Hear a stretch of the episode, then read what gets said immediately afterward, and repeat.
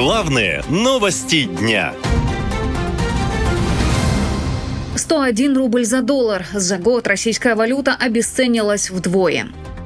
Пока власти отчитываются об успехах в экономике, рубль продолжает падать. Курс доллара на московской бирже достиг очередного максимума. Рубль сдает позиции постепенно. Во вторник доллар превысил 100 рублей буквально на несколько минут. В четверг смог закончить торги выше этой отметки. Сегодня приближался к августовскому пику 101,75 рубля за доллар.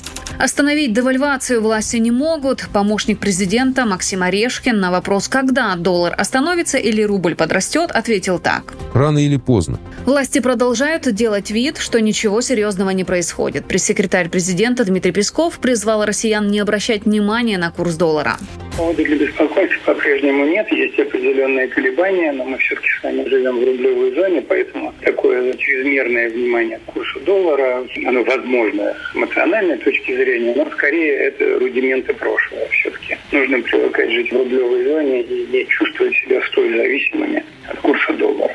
Да, это, наверное, первое. А второе, все-таки макроэкономическая стабильность полностью обеспечивается действиями и макрорегулятора, и правительства, поэтому здесь никаких оснований для беспокойства.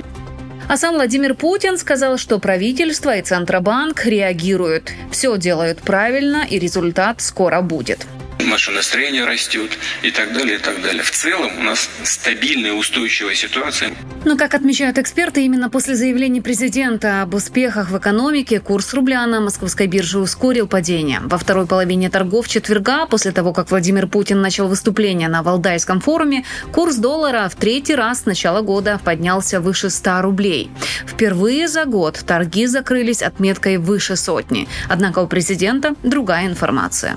Мы преодолели все а, проблемы, которые возникли после введения в отношении нас санкций и э, начали следующий этап развития на новой базе, что чрезвычайно важно. Несмотря на то, что треть всех расходов бюджета России уходит на военные действия на Украине, Владимир Путин называет документ, цитирую, «здоровым». А, в Европе дело обстоит хуже гораздо. Там за прошлый, а, в прошлом 2021 году, вернее, рост экономики был 4,9%.